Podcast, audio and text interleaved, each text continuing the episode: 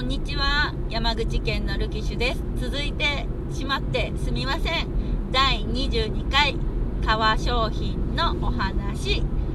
ルキシュの彩り5始まるよはい。うっかり萌えを語っていたら3回連続になってしまいました。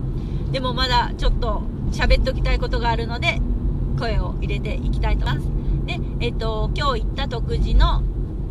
えっ、と、なんだっけ、名前が出てこないわ。えっ、と、前工事ワークスさんか。で、えっ、と、いろいろ革で作った、えっ、と、作品を見せていただいてたんですけれども、スマホのケースありますか？って聞いたら、あの、手帳型がいいんですけどって言ったら見せていただいたのが iPhone の、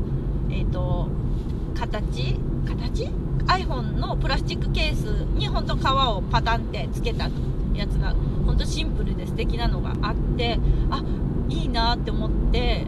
欲しいなと思ったんですけど結局スマホのプラスチックケースを革に貼るってことはスマホが変わったらもうそれ使えないんですよね。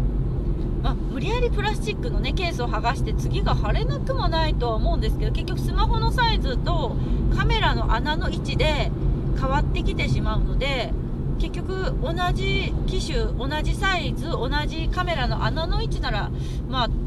使えなくもないかな。ケースがね共通であれば使えなくもないかなと思うんですけどそうじゃなかった場合はもう使えなくなってしまうのがもったいないなと思って一旦まあ今日は考えときますみたいなことで帰ってきてます。今スマートフォンのあの耐用年数ってすごい短いですよね。ガラケーってすごい長くそれこそ3年5年とか長い人7年8年余裕で使ってたと思うんですけど今スマートフォンって本当2年3年で壊れるっていう話を聞いてて私自体スマホがまだ1年目なので、えーと、今までガラケーでまだ1年しかスマートフォンになってないのであまり実感はないんですけれども旦那とかもやっぱり2年過ぎると新しいのに銭湯っていうような話もするのでそう考えたら高いお金出してスマホのケースを作ってもらってもまた新しいスマートフォンに変える時にだあの使えなくなるなと思って考えてます。もったいないですよね。いいものって長く使いたいからお金を出すんだしえっと、もちろん技術量としてもそうですけどやっぱり長く使って愛着が湧くのを革とかって楽しむものだと思うんですよね。それがスマートフォンだとなかなか難しいなと思っているところです。でもいつかスマホカバーも欲しいなとスマホ入れるポシェットを今回作ってもらってますのでスマートフォンカバーとかもいいなって今思っているところです、はい、なのでスマホケースもなんかいいネットとかで見てこんなんだったらいろいろいろいろ変えても使えるんじゃないかなっていうのとかがあればそれを持ってこんなん作ってくださいって言えるのでちょっといろいろリサーチしてみようかなと思っています。結局やっぱカメラの位置とかがね機種によって違うし形とかも今いろいろあったりしますのでそういうところでちょっとこうそれぞれのメーカーさんでオリジナリティ出されてたりもしますのでそこで悩まないといけないなと思ってます。で私が今使っているスマートフォンはファーウェイのものなのでファーウェイのプラスチックのケースさえあの手に入れればすぐ作ってはもらえるんですけれどもなんか今1年目でじゃあ次新しく変えた時に4年ぐらい使うって思って金額と相談かなっていうふうには思ってます、はい、なのでなかなかそこも難しいなと思う思いました。やっぱ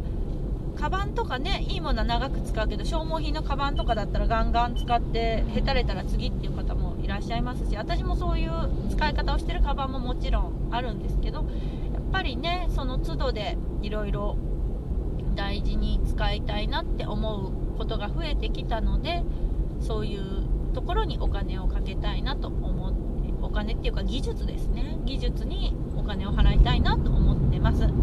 なんか若い時は安くてコロコロ買えるのがいいなってほんと使い捨て世代だったんですけれどもやっぱり年々質が良くて長く使えるものっていいなって思ってます。服はまだそういう意識がないんですけれども持つものに、えーと、カバンだったりとか今万年筆も安い万年筆ではあるんですけど中を入れ替えてずっと使うっていうペンも使い捨てしないのがいいなって思ってたりもするのでちょっとずつ今そういう風に気持ちも変わってきています、はい、なのでこれからまたお金を稼いで自分の楽しみのために次財布かカバンか何をかか迷ってはいるんですけれども徐々に徐々にこうお楽しみでそういうのを増やしていきたいなと思ってます。なのでお店が潰れたら困るのでよかったらあの前工事ワークス見てください。Facebook とかホームページもされてるので遠くの方はあのネットでも注文できますのでちょっと革とかあんま知らんけど面白いデザインとかすごい何ていう機能性がいいやつとやっぱコンセプトがしっかりされてるのでなんかハマる方は絶対ハマると思いますので興味がありましたらマイコージワークスさんを調べてみてください、はい、でとりあえず革については以上で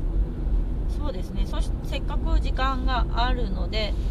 今回は行ってないんですけど前行ったのは、えーと、徳地で他にチョコレート屋さんに行ったりお酒屋さんに行ってます。でチョコレート両方ちょっと名前がもう全然今出てこないんですけどチョコレートもビーンズチョコって言ってカカオ豆からそこで加工されてるチョコレートですっごい美味しかったです。ケーキもそこには売っていてケーキも食べたしチョコレートも買って帰ったんですけれどもやっぱり添加物ないチョコレートってほんとチョコのカカオの味がしっかりしているのでとても美味しかったです。今日は、えーと、も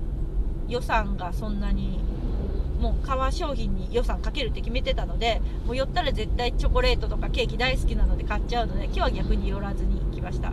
でお酒のお店は女性のあの杜氏さんがいらっしゃるお店でその時は本当その女性の方が作られたお酒第1号がちょうど売られていたところだったのでそれを買って実家のお土産にしました。で私自身お酒を飲まないので正直1人で酒屋さんに行って何を話したらいいかが全くわからないのでちょっと前は通り道だったんで通ったんですけど寄れずに来てしまいました。前行った時はお友達が結構お酒得意な好きな人だったので行ってそこで話を盛り上げてもらい私はようわからんけどじゃあこれとこれお土産で買って帰りますぐらいのノリだったんですけど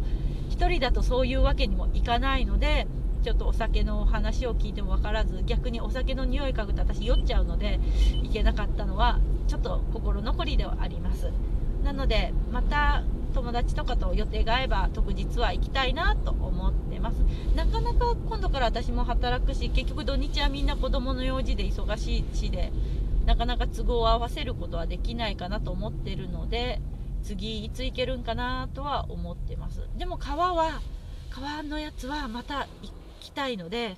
どうにか半年か1年後ぐらいにまた次のものを頼むために行きたいなと思ってます。はい。ですね。徳地もいろんなお店があって行ったことないけどオムライスも美味しいお店があるよって言われてたりとかあとハンドメイドの靴靴のなんかオーダーの靴のお店があるよって聞いてまだ行けてないんですけどそういうのもあるようなので皆さんでいろいろ見たらいいんじゃないかなと思います。なんかそういう特地でこことこことこことかいいよっていう話って結構インターネット上にも転がってるみたいなので皆さんぜひ行かれてください。えーと、中国自動車の特殊インターもあったりするので結構高速さえ使えばすぐ行けるんじゃないかなと思います。周南とか甲府からだったら結構近いかと思います。下関から行くとねやっぱ遠くは感じるんですけれども行きやす行きやすいってほどではないけどちょっとドライブがてら遊びに行くのにもいいんじゃないかなと思いました、はい、本当もう川が楽しみすぎて前のシステム手帳を頼んだ時はあの納期が1つ後ぐらいになりますって言われたんですけど今回は2週間後ぐらいにはできると思いますよって言われたので本当もう楽しみすぎて2週間後家に届くのを心待ちにしたいと思います本当は取りに行ければいいんですけどなかなかこうじゃあできたから取りに来てって言われてもすぐ行けないと思うので送ってもらった方が早いので、えっと、送ってもらうことにしました。はい、すっごい楽しみですちなみに前回システム手帳が届いた時は嬉しすぎて俺あのおはがきを書いてすぐ出しました。なんか電話とかメールじゃちょっと無粋だなと思ってでもこの喜びはあの作った人に伝えたいと思ってハガキを書いて送ったりしたので多分今次も同じことをするか今度は Facebook のメッセンジャーで送るかなと思っています。なので皆さんも革の手触りとか匂いとかで革の染め方もなんか複数あるみたいなのでそういうのも気にして薬品でするとかなめしでするとかなんかいろいろあるようなのでそういうのが好きな方はそういうのもちょっと楽しまれたらいいんじゃないかなと思っていますそれではこれでえっ、ー、と結局3部作になったのでこれをどういう風にしてアップしようかなむしろアップする必要性はどこにもないけど誰が聞くんかなこれって思いながら入れてますそれではなんかいろいろ雑音も入ってますがこれで終わりたいと思います。バイバーイ。